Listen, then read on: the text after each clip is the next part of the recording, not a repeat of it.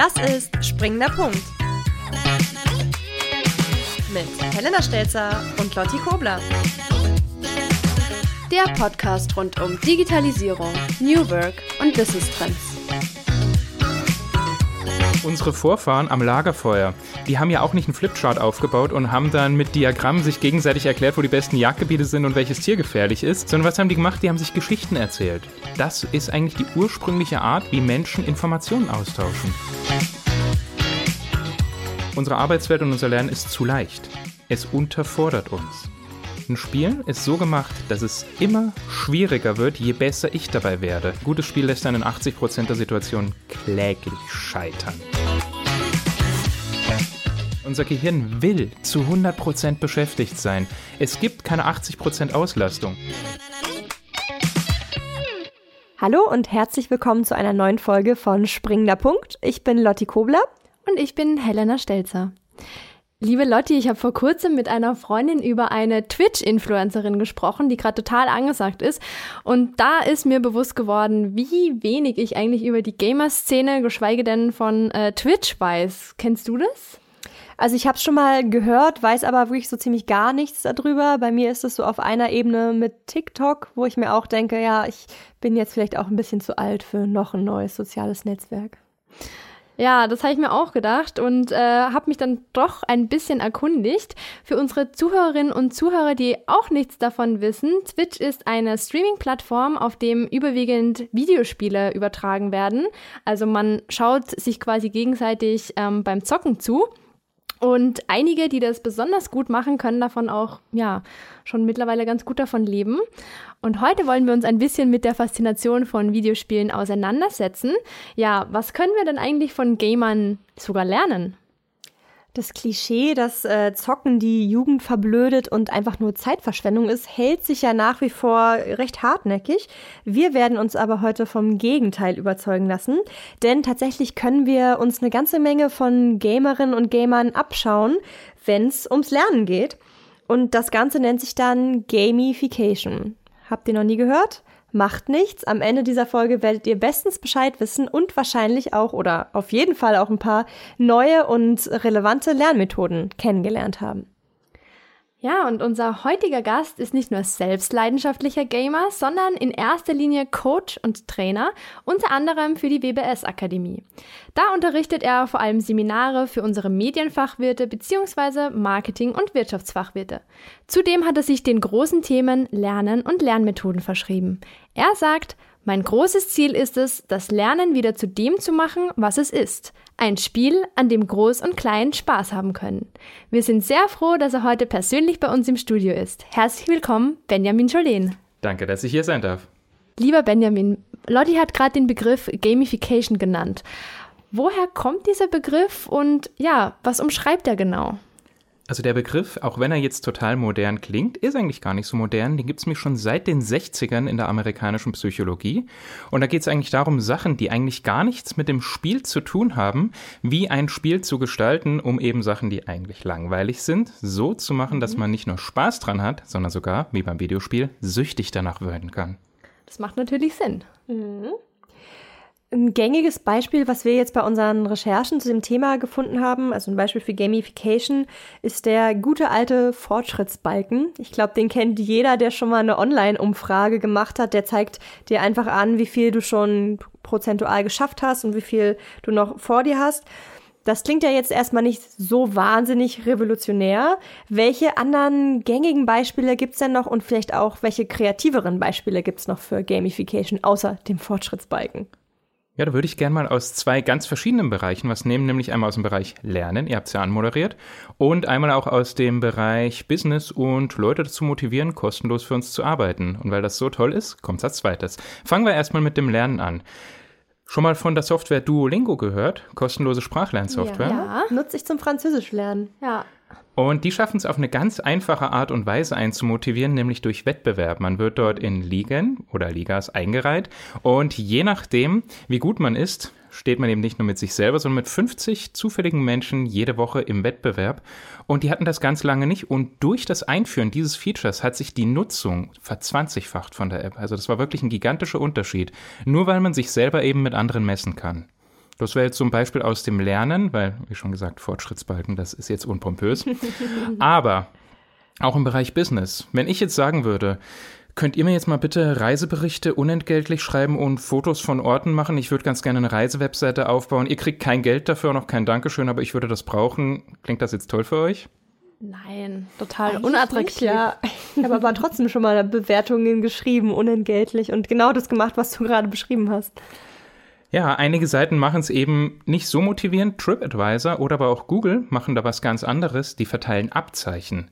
Wer zehn Fotos hochlädt, der bekommt das Fotografenabzeichen. Das klingt jetzt erstmal total unrational. Warum sollte ich für ein Abzeichen jetzt für die Fotos hochladen? Aber wenn man den Effekt hat, dass, Fortschrittsbalken, neun von zehn, lade noch ein Foto hoch, neun hast du ja schon, dann bekommst du. Und dann noch dieser Effekt, das öffentlich auszustellen. Mag zwar sehr klein klingen, aber einige Unternehmen arbeiten damit und motivieren dadurch tatsächlich ihre Mitarbeiter dazu. Da gibt es dann Abzeichen für die E-Mail-Signatur. Als Motivator gar nicht schlecht. Und was wird da getriggert bei den Menschen, die sich davon angesprochen fühlen? Kannst du das beschreiben? Äh, Kurzfassung, alles. Also im Grunde ist es so, ein Kind lernt ja nicht dadurch, dass es sagt, okay, ich muss jetzt von 8 bis 16 Uhr laufen lernen, wenn ich eine Minute länger lerne, gibt es einen Burnout. Das passiert ja nicht. Sondern ein Kind macht das ja komplett natürlich. Das hat Bock darauf, das hat Bock auch aufs Scheitern. Also Scheitern, kann man später nochmal ansprechen, ist tatsächlich ein riesengroßer Teil, den wir Deutschen gar nicht so gut können. Aber genau das ist eigentlich ein Teil vom Spaß. Status, muss man ganz ehrlich so sagen, wir Menschen mögen Status, jeder auf irgendeine Art. Und auch jemand, der sagt, ich trage keine Markenklamotten, weil ich Status nicht mag, der zeigt dadurch auch Status, weil er sich ja auch wieder darstellen will. Und gleichzeitig ist es aber auch der Spieltrieb. Ganz banal. Das ist ja auch das große Problem. Wir bringen Kindern erstmal bis sie sechs Jahre alt sind bei, wie sie sich bewegen, wie sie laufen, wie sie ihren Körper verwenden, wie sie sprechen. Und dann bringen wir ihnen die nächsten zwölf Jahre bei, wie sie still sitzen und die Klappe halten. Und genau das ist das Problem, warum so viele Schüler demotiviert in der Schule sitzen und eben nicht mit der Motivation, die sie bis sechs Jahre beim Spiel hatten, am Lernen sind. Benjamin, eine deiner Devisen lautet ja, lerne wie ein Gamer, nicht wie ein Schüler. Kannst du uns beschreiben, was du damit meinst? Wie lernt denn ein Gamer jetzt so im Vergleich zu einem normalen Schüler? Ich gab die Antwort schon, Kurzfassung alles, aber sie passt an der Stelle einfach nochmal. Das Ding an der Stelle ist, in dem Moment, wo ich ein Spiel anfange, habe ich die Erlaubnis zu scheitern. Und das ist eigentlich der Hauptunterschied. Wenn ich ein Diktat schreibe mit 1000 Wörtern und ich habe zwei Fehler, dann sagt mir nicht der Lehrer, yay, du hast 998 Wörter richtig geschrieben, sondern fett, rot, zwei Fehler. Was natürlich ein totales Highlight ist, man highlightet wirklich die Fehler. Und das ist auch ich will jetzt nicht sagen ein systemisches Problem, aber ein Motivationsproblem. Wenn ein Kind super in Musik ist, hochbegabt, und in Mathe ähnlich talentiert wie der Designer der japanischen Flagge ist. In dem Moment hat man natürlich die Sache, was macht das Kind dann den ganzen Tag? Mathe-Nachhilfe. Musik wird nicht mehr wirklich gefördert. Und so machen eigentlich Kinder die ganze Zeit nur das, worauf sie keinen Bock haben, um das besser zu können und müssen das zurückstellen, worauf sie Bock haben. Der Gamer, wenn er keinen Bock auf ein Spiel hat, deinstalliert das. Dann macht das einfach nicht. Da ist schon eine komplette Selektion drin. Also ist ein wichtiger Aspekt auch die Motivationsfrage, wenn ich das richtig raushöre. Ja, und dann gibt es ja einen Satz, der ist jetzt nicht nur aus dem Gaming, der ist schon mehrere hundert Jahre alt. Nietzsche hat ja mal gesagt, wenn du dein Warum kennst, erträgst du jedes Wie. Und genau dieses Warum ist ja, also mir war mit sechs Jahren nicht klar, warum ich mich auf die Schulbank gucke. Das Thema Karriere und die ganzen Themen checkt man ja in dem Alter noch gar nicht. Wenn wir mit der Schulzeit alle irgendwann dieses natürliche Lernen, was auch dem Lernen eines Gamers, einer Gamerin entspricht, wenn wir das dann verlernen, weil wir einfach in diesem Schulsystem sind. Gibt es denn überhaupt Möglichkeiten, dass wir das wieder neu lernen? Also, oder ist jetzt die einzige Möglichkeit, dass wir uns alle Duolingo, Call of Duty, Animal Crossing, um mal so ein paar äh, Namen zu droppen von den einzigen Spielen, die ich so kenne. Ähm, also, wie, wie kann man denn wieder trainieren, mehr wie ein, ein Gamer, eine Gamerin zu lernen? Also erstmal Respekt, Duolingo und Call of Duty in einem Satz hätte ich mich anstrengen müssen. ähm, ich wollte alle Aspekte so ein bisschen abdecken. Sehr gut, genau. Jeder fühlt sich jetzt angesprochen. Haben wir einmal alle durch. Ähm, man muss es gar nicht lernen. Das ist ja das Interessante, weil ein Kind muss ja das Laufen auch nicht lernen. Es lernt es einfach. Mag jetzt irrational klingen, aber genau das ist ja der Punkt. Also einfach machen ist tatsächlich da was und das, was sich richtig anfühlt, auch wenn es vielleicht jetzt erstmal nicht in diese typische Professionalität reinpasst, ist oft schon ein ganz sinnvoller und ein ganz normaler Weg. Viele Leute, das merke ich auch, wenn ich das in Seminaren und in Schulungen anwende, die haben da auch oft richtig Hemmung, das zu machen und so, das können wir doch nicht machen, da lernen wir doch nichts davon. Wir wollen jetzt hier Wissen sammeln, wir wollen nicht rumspielen. Und ich sage, ja, aber genau dadurch sammelt ihr das Wissen. Ich kann den Leuten drei Stunden was über ein Thema erklären oder ich gebe denen eine Aufgabe, wo sie was erkunden dürfen im Gebiet, wie ein Kind, selber lernen. Und gleichzeitig setze ich die Leute noch im Wettbewerb gegeneinander. Das heißt, man bildet drei Teams und am Ende treten die auf einem Gebiet gegeneinander an. Ganz simple Form und eigentlich für jeden total leicht integrierbar. Und in dem Moment ist das schon eine Form von Spiel. Und in dem Moment gehen auch die besagten drei Stunden schneller rum, als wenn ich den Indianerhäuptling, der mit der Wand spricht, vorne an der PowerPoint mache. Du betonst ja auch oft, wie wichtig gehirngerechtes Lernen ist, um jetzt vor allem nachhaltige Lernerfolge zu erzielen und natürlich auch Spaß am Lernen zu erhalten. Und wie lernt man jetzt genau gehirngerecht? Also wenn wir jetzt wieder so den Switch zu Computerspielen vielleicht hinkriegen, ähm, was macht vielleicht auch diesen Suchtfaktor aus? Mhm. Na, die Computerspiele machen ja nicht süchtig, weil sie Spiele sind, sondern weil da wirklich Milliarden investiert wird. Wenn man da wirklich die Entwicklungsstudios anschaut, das sind nicht dieses Klischeebild, also der Keller von Microsoft, ganz viele Leute mit sehr vielen Pickeln und Kapuzenpullis, so sieht das nicht aus, sondern das sieht eher aus, als wäre man in der Uniklinik in der psychologischen Abteilung unterwegs. Da wird Profiling betrieben, da wird geschaut, wie die Leute auf Spiele reagieren. Die sind verkabelt vom Gehirn bis runter an die Füße. Da wird sogar die Hautleitfähigkeit gemessen. Das ist wirklich absolut krass. Und deswegen ist es auch kein Zufall, dass Spiele diesen Suchtfaktor haben, sondern pure Kalkulation. Eben alles, um aufs gehirngerechte Thema einzugehen. Jetzt kam natürlich die Kernfrage, wie kriegt man das beim Lernen und auch beim Lehren wieder mit rein? Und wie entsteht diese Sucht? Sucht entsteht erstmal dadurch, das Thema Flow ist ja ein ganz großer mhm. Punkt, hat sich inzwischen auch schon bei jedem ja. soweit im Kopf eingenistet. Und ein Flow da kommen wir ja bei Tätigkeiten, selten bei der Arbeit, ziemlich schön rein, sodass wir gar nicht aufhören wollen. Ich weiß nicht, hattet ihr das schon mal? Ihr habt was gemacht, die Tätigkeit war vorbei und dann merkt ihr so, okay, ich bin absolut hungrig, total durstig, müsste mal ganz dringend aufs Klo und eigentlich grundrum alle Grundbedürfnisse sind gerade nicht erfüllt. Aber das habe ich während der Tätigkeit nicht gemerkt. Ja, ja voll. Ja, ich kenne das auch. Ja. ja. Das ist auch eine tolle Erfahrung eigentlich. Mhm, also wenn man absolut. wirklich mal für den Moment total fokussiert ist, konzentriert ist und sich wirklich nur der Beschäftigung quasi hingibt. Und auch genau. richtig Bock darauf hat. Ja. Ne? Ja. ja. Ja, aber warum haben wir das scheinbar bei der Arbeit und beim Lernen nicht? Weil genau da kann man es auch haben. Und es liegt dran, unsere Arbeitswelt und unser Lernen ist zu leicht. Es unterfordert uns. Ein Spiel ist so gemacht, dass es immer schwieriger wird, je besser ich dabei werde. Das heißt, ich lerne zwar immer mehr über das Konzept, aber ich bekomme nie diesen Luxus, hey, jetzt habe ich eine Komfortzone, jetzt habe ich es gemeistert, jetzt schaffe ich jede Herausforderung. Sondern im besten Fall ein gutes Spiel lässt einen in 80% der Situationen kläglich scheitern. Nun ist mir bewusst, das im Beruf zu integrieren und zu sagen, okay, ich mache jetzt die Arbeit für den Herzchirurgen, so dass er bei 80 Prozent der Fälle scheitert, wäre jetzt. Ja, blöd, schwierig, ja. Kann man machen, möchte ich aber nicht. Aber eine Herausforderung einbauen, beziehungsweise, wobei der hat, glaube ich, die Herausforderung. Aber gerade bei vielen Schreibtischjobs. Irgendwann hat man seine Routine, irgendwann weiß man genau 8 Uhr, wie der Arbeitstag bis 16 Uhr verläuft. Und ich glaube, ihr würdet kein Spiel zocken, wo ihr exakt wisst, wie es abläuft. Ist schon stinkenlangweilig. Hm. Also daher würde ich sagen, der wichtigste von vielen Punkten ist die Herausforderung. Man sollte den Schwierigkeitsgrad so halten, dass man es gerade so schafft. Und wie äh, schafft man diese Herausforderung für sich? Das kann ja jetzt nicht nur bedeuten, dass ich mir einfach so viel, so viel Arbeit auf den Tisch halte, dass ich das Pensum mhm. gerade so schaffe. Ich glaube, es ist nicht das, was du, was du meinst. Aber wie kann, wie kann man das dann in seinem Schreibtisch-Arbeitsalltag umsetzen? Um Himmels Willen, also mit mehr Arbeit definitiv nicht. Ähm, grundlegend würde ich so versuchen, sich kleinere Challenges zu setzen. Auch hier kann man wieder aus dem Gaming was nehmen. Viele Spiele wollen ja natürlich nach dem Durchspielen weiterhin für den Gamer interessant bleiben. Ich nehme jetzt mal World of Warcraft als Beispiel. Die verdienen ja mit jedem Gamer monatlich. Die verdienen ja nicht über den Verkauf, die zocken ja jeden Monat, ich glaube 15 Euro sind es inzwischen, dafür, dass die Leute spielen dürfen. Da darf es ja kein Ich bin fertig, kein Ich habe alles gemeistert geben, weil ansonsten können die einpacken. Deswegen ist es auch technisch gesehen nicht möglich, da durchzukommen, es durchzuspielen. Und im Grunde ist es so, Aufgaben und auch Spiele sind Konsumprodukte. Die sind irgendwann ausgelutscht, irgendwann ausgereizt. Nun kann aber natürlich der Macher oder können die Macher von solchen Spielen nicht schneller nachproduzieren als die Gamer zocken. Das ist unmöglich. Wie behilft man sich? Man macht die Aufgaben künstlich anstrengender. Beispiel bei Online-Rollenspielen, man nimmt den Spielern bestimmte Möglichkeiten, die sie vorher hatten, oder man sagt, okay, was ihr vorhin zu acht schaffen musstet, schafft ihr jetzt zu zweit. Einfach um hier durch das Wegfallen von kleineren Punkten auch eine Herausforderung zu setzen. Und das kann man auch beim Arbeitsalltag machen. Man kann nicht zwingend künstliche Erschwerung, aber auch kleinere spaßige Sachen. Konkretes Beispiel kommt gleich. Oder der gute alte Wettbewerb. Warum nicht bei Aufgaben, die vergleichbar sind, einen Wettbewerb schaffen? Ich habe mal mit einer Vertriebsagentur zusammengearbeitet und für die hatten wir das Konzept, dazu muss man sagen, Vertriebler sind harte Hunde. Die schaffen das.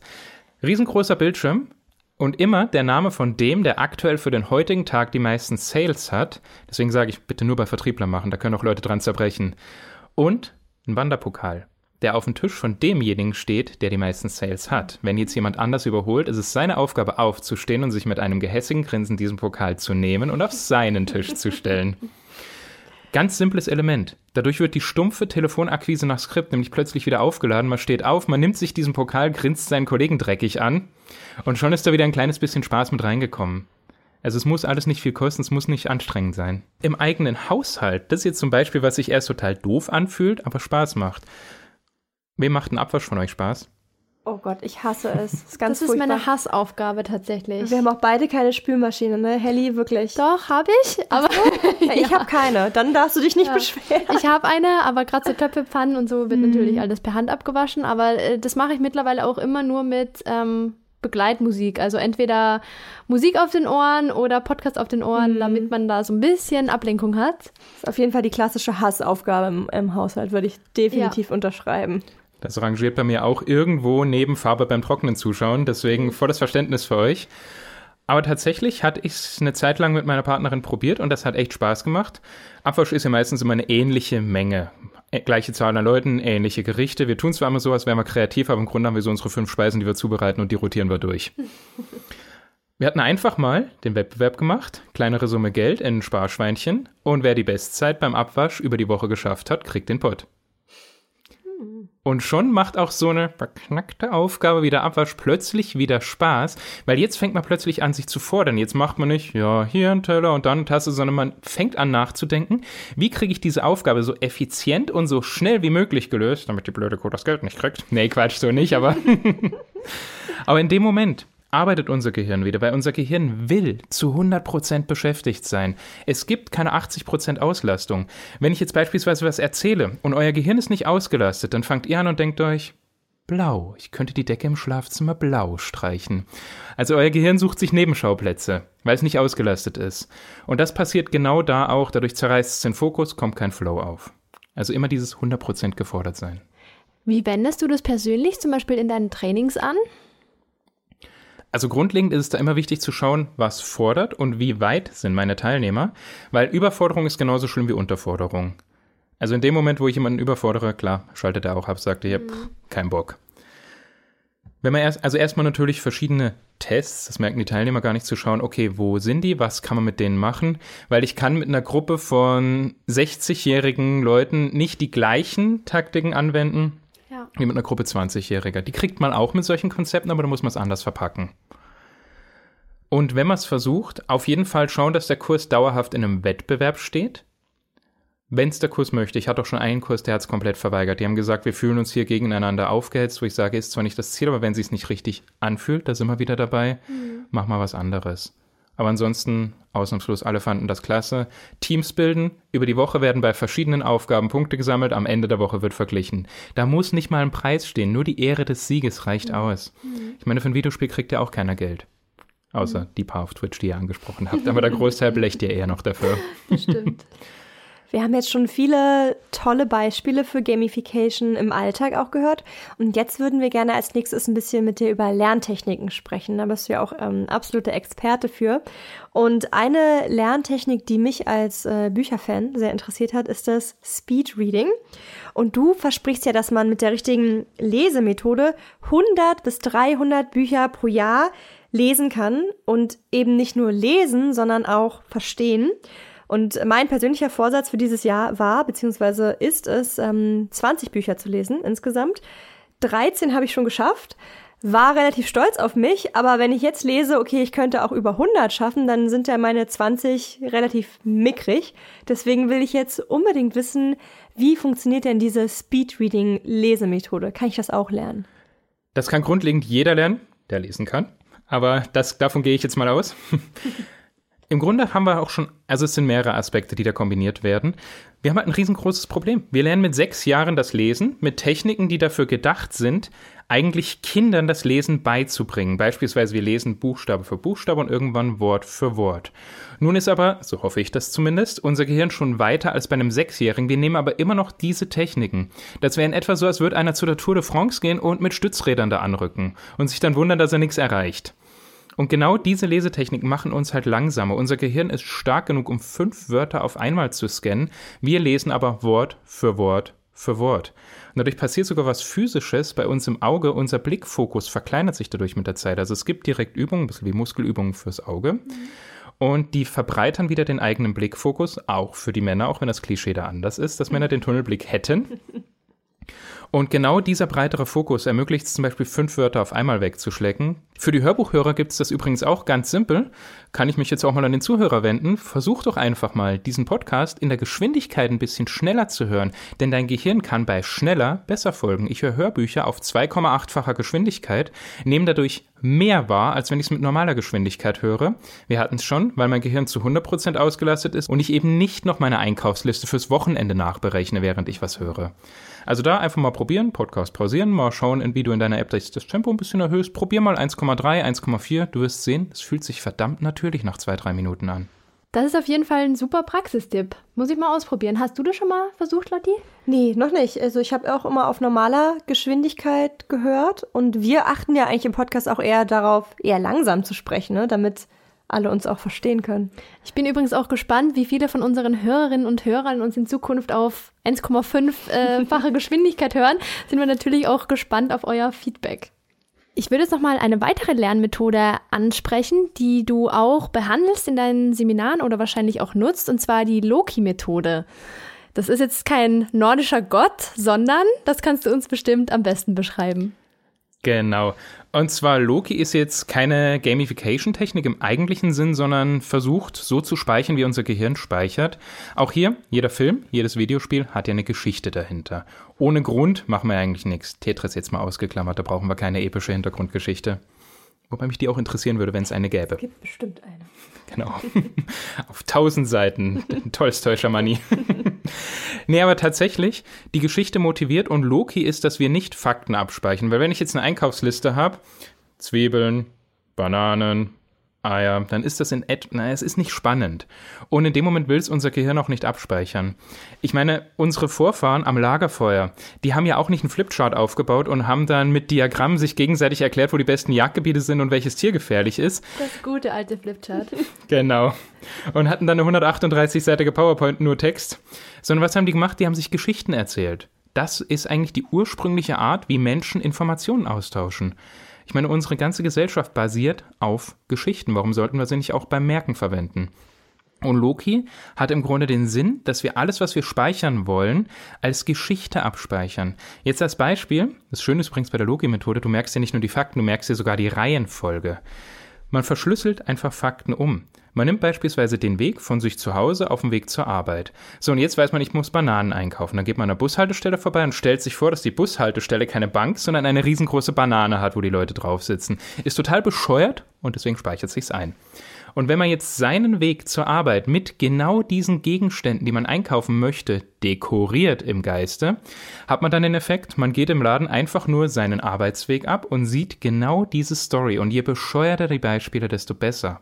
So kann man sich übrigens auch Zahlenkombinationen merken, wenn man sich einfach für jeden Buchstaben oder für jede Zahl irgendwas merkt. Zum Beispiel bei der 1 speichert man einfach ab, bei der 1 jemand, der einem die Hand gibt. Bei der 2 jemand, der auf und ab springt und dann merkt man sich eigentlich nur diesen Ablauf und nicht die Zahlen, weil Zahlen sind abstrakt, aber Dinge, die Menschen tun, sind es nicht. Also Loki ist einfach nur von Lokalität übrigens, dass man sich auf Wege und an Orte, kann auch in der eigenen Wohnung sein, man stellt sich den Stuhl anders vor, dass man sich da Sachen dran speichert. Und es macht verdammt viel Spaß, dann wieder zur Arbeit zu gehen. Das wird auch von Gedächtnissportlern oft angewendet, die Methode, ja, richtig? Richtig. Ja, ja ist eigentlich die eine Technik, die die anwenden. Im Grunde, die nennen es immer anders, aber eigentlich basieren alle Gedächtnistechniken auf der Loki-Methode, dass man halt in Geschichten speichert und nicht mehr in Fakten. Kann unser Gehirn eh nicht wirklich aufnehmen. Vielleicht spielt es auch so ein bisschen auf das ein, was, was du gerade gesagt hast. Meine nächste Frage. Ich habe mich nämlich gefragt, wie es eigentlich kommt, dass klassisches Beispiel uns es so leicht fällt, uns Liedtexte zu merken. Also ich glaube, wir alle haben, können hunderte Songtexte jetzt sofort abrufen oder zumindest, wenn das Lied gerade läuft und auch so von früher auf einmal die ganzen Texte sind, sind alle noch da. Und wenn es dann aber darum geht, was anderes auswendig zu lernen, zum Beispiel eine Zahlenfolge oder ein Einkaufszettel oder im Matheunterricht irgendeine Formel, dann fühlt sich auswendig lernen irgendwie wie eine Qual an, wie so eine lästige Pflicht. Also war bei mir zumindest in der Schule und in der Uni auf jeden Fall so. Wie, wie kommt das? Warum ist das so? Weil man keinen Bezug dazu hat. In dem Moment, wo die Relevanz fürs eigene Leben fehlt, in dem Moment kriegt man das auch nicht wirklich eingespeichert, weil unser Gehirn ist auf Energiespeichern gemünzt. Ich meine, in der Urzeit war die Währung Kalorien. Wer keine Kalorien, keine Energie hatte, ja gut, der hat sich halt definitiv nicht weiter in den Genpool einbringen können. Und dadurch stammen wir von Leuten ab, die gut darin sind, Energie zu optimieren. Das merkt man auch daran, unser Gehirn spart ja richtig gerne Energie. Deswegen oft ersetzen wir auch Fragen, die wir gestellt bekommen, durch leichtere Fragen. Wir merken das gar nicht. Da wird dann einer gefragt, ja, welche Aktie würdest du kaufen? Und er antwortet nur damit, ja, welches Unternehmen gefällt mir. Checkt das aber gar nicht, weil das Gehirn den Sparmodus reingeknackt hat. Genauso ist es halt auch beim Thema Mathe. Wenn unser Gehirn jetzt gesagt bekommt, das brauchen wir nicht, das können wir löschen, es hat keine Relevanz für mein weiteres Überleben, aber ich guck's mir jetzt mal an dann sagt natürlich die Schaltzentrale da oben, ey, was ist denn bei dir nicht richtig? Was soll der Mist? Und versucht uns dann mit aller Gewalt durch Unwohlsein, durch fast schon, ich weiß nicht, hattet ihr schon mal das Gefühl, vielleicht vor Schule, Studium bei manchen Fächern und auch manchmal vor der Arbeit dieses nicht noch ein Tag länger? Hm, hm auf jeden Fall, ja, im Matheunterricht je, jeden Tag eigentlich. ja. Ja, da, da, wollte euch eigentlich euer Unterbewusstsein nur beschützen davor, unnötig Energie zu verbrennen. Und in der Uhrzeit hat es geklappt. Wenn wir uns unwohl gefühlt haben, haben wir es halt nicht getan. Und so wurde die Energie gespart. Also daher, wir brauchen, da kommen wir wieder zum Anfang zurück, wir brauchen ein klares Warum. Und im besten Falle einen Lehrer oder einen Trainer, der das Ganze mit Spaß auflädt. Deswegen ist es ja auch so wichtig, dass so viele Leute gerade im Bildungsbereich die Techniken können, weil ein Lehrer, der mit erwachsenen Techniken Kinder irgendwie weiterbringen möchte, der muss das auch nicht nur gehirngerecht, sondern kindgerecht, also spielerisch weiterbringen. Und warum dürfen wir Erwachsenen eigentlich beim Spielen keinen Spaß haben? Ich finde das immer so alibimäßig. Erwachsene sagen, ja, nee, ich spiele nicht mehr mit Spielsachen. Aber ich glaube, für 90 Prozent der Väter sind Kinder nur ein Alibi, sich wieder Legosteine kaufen zu dürfen. Vermutlich. Und ich dachte schon, du sagtest was mit Musik, also dass die Musik vielleicht auch die Lernfähigkeit unterstützt. Oder Emotion. hat es um Emotionen. Hm. Musik lädt es mit Emotionen auf. Also ich glaube jetzt die 198 ersten Ziffern von Pi durchzurappen wäre jetzt nicht so vorteilhaft. Aber selbst da, wenn eine Melodie drin ist, in dem Moment, wir verbinden ja Musik mit Gefühlen, mit Emotionen. Jedes Lied löst ja bei uns irgendwas aus. Und in dem Moment müssen wir uns auch nur an das Gefühl erinnern. Ihr habt bestimmt so ein paar Ohrwürmer, die immer in bestimmten Situationen hochkommen. Ja. Direkt eingeprägt. Ihr habt ein Gefühl und das ist an das Lied gespeichert. Mhm. Ich meine, keiner singt gefühllos. Mhm. Stimmt, ja. Wir haben jetzt schon viele interessante Tipps und Tricks von dir gehört rund ums Thema Lernen. Jetzt nochmal so am Schluss zusammengefasst, was sind deine besten Tipps für besseres, erfolgreicheres Lernen? Ja, das kann man eigentlich ganz kompakt sagen. Nummer eins, auf jeden Fall bis ans Limit gefordert sein. Bloß nicht zulassen, dass eine Aufgabe langweilig wird und zur Not es sich künstlich verkomplizieren. Das ist nicht ineffizient, eher im Gegenteil, man wird sogar besser dabei. Nummer zwei, bevor man was anfängt, sich erstmal fragen, warum man das eigentlich macht. Wenn jemand sich nicht fürs BWL-Studium motivieren kann, weil er keinen Bock auf BWL hat, na dann raus da, aber bitte sofort in Fluchtgeschwindigkeit mit einem Hechtsprung durchs Fenster weg. Weil in dem Moment, wo man kein Warum hat, sollte man sich's wirklich auch ersparen. Also mir ist meine Lebenserwartung zu gering, um irgendwas zu machen, worauf ich keine Lust habe. Zumindest langfristig.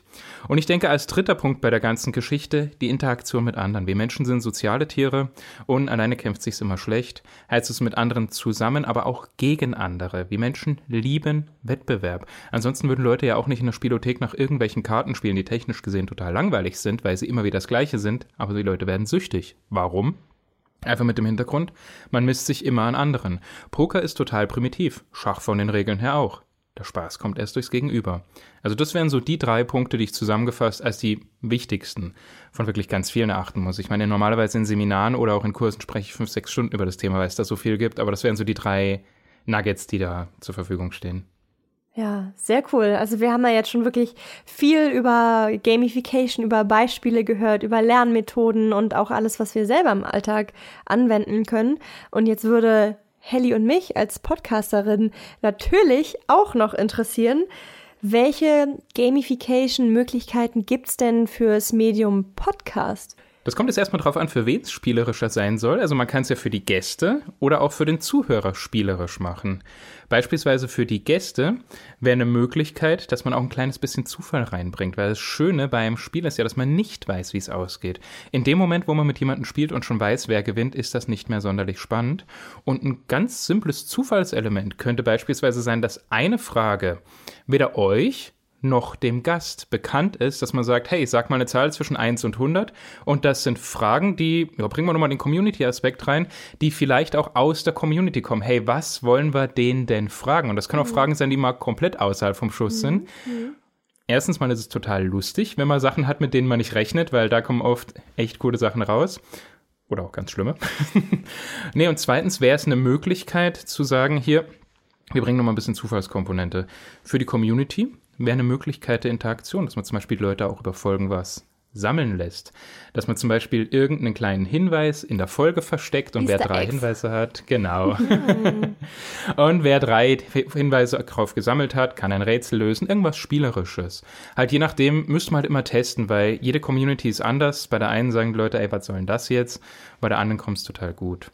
Mal ein Beispiel aus einem Live-Seminar. Da hatten wir es gemacht, dass im Seminargebäude eine kleine Schatzkiste versteckt war. In der Pause darf gerne danach gesucht werden. Wer sie zum Trainer bringt, bekommt einen kostenlosen Zugang zu einem weiteren Seminar zu dem Thema. Mhm. Und es war göttlich zu sehen. Einen musste ich sogar davon abhalten, in den Lüftungsschacht reinzukrabbeln. Also da ist wirklich die Party abgegangen in der Pause. Ja.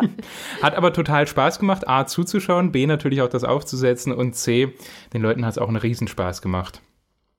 Cool, ja, glaube ich auf jeden Fall. Ich überlege auch gerade schon, wo wir hier im Studio bei uns eine Schatzkiste verstecken können genau. für den nächsten Gast. Lieber Benjamin, vielen, vielen Dank für diese umfassenden Einblicke. Also ich glaube, Helly und ich waren beide super fasziniert und wir hoffen, unseren Zuhörerinnen und Zuhörern ging es ähnlich. Vielen Dank, dass du da warst.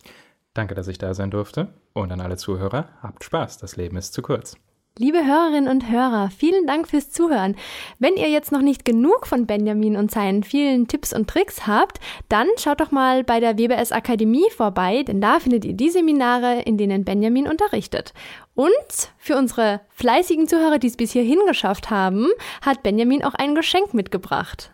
Wir haben uns ja viel über das Thema Lernen wie ein Gamer unterhalten und an der Stelle möchte ich noch ein kleines Geschenk dalassen, denn sowohl in den Show Notes als auch bei der WBS in den entsprechenden Social Media Kanälen haben wir ein kleines Geschenk für euch, nämlich einen kostenlosen Zugang für die nächsten zwei Monate zum Videokurs Lerne wie ein Gamer, wo ihr über vier Stunden lang alle Techniken lernen könnt, wie ihr euer Gehirn aufs nächste Level bringen könnt wenn das nicht ein tolles Goodie ist. Also ich denke mal, Lotti und ich werden den Kurs auf jeden Fall mitmachen. Auf jeden Fall. Also bleibt dran, folgt der WBS-Gruppe auf Social Media, denn da werden wir den Code auf jeden Fall in der nächsten Zeit stark kommunizieren, genauso wie in den Show Notes dieser Folge. Wir freuen uns und sagen Tschüss und bis zum nächsten Mal. Tschüss. Springender Punkt. Ein Podcast der WBS-Gruppe. Bei uns finden Sie geförderte Weiterbildungen, berufsbegleitende Bildungsangebote sowie Ausbildungen und Umschulungen. Springender Punkt wird konzipiert und moderiert von Annelotte Kobler und Helena Stelzer. Produziert von Tobias Büchner. WBS Gruppe, die Experten für Bildung.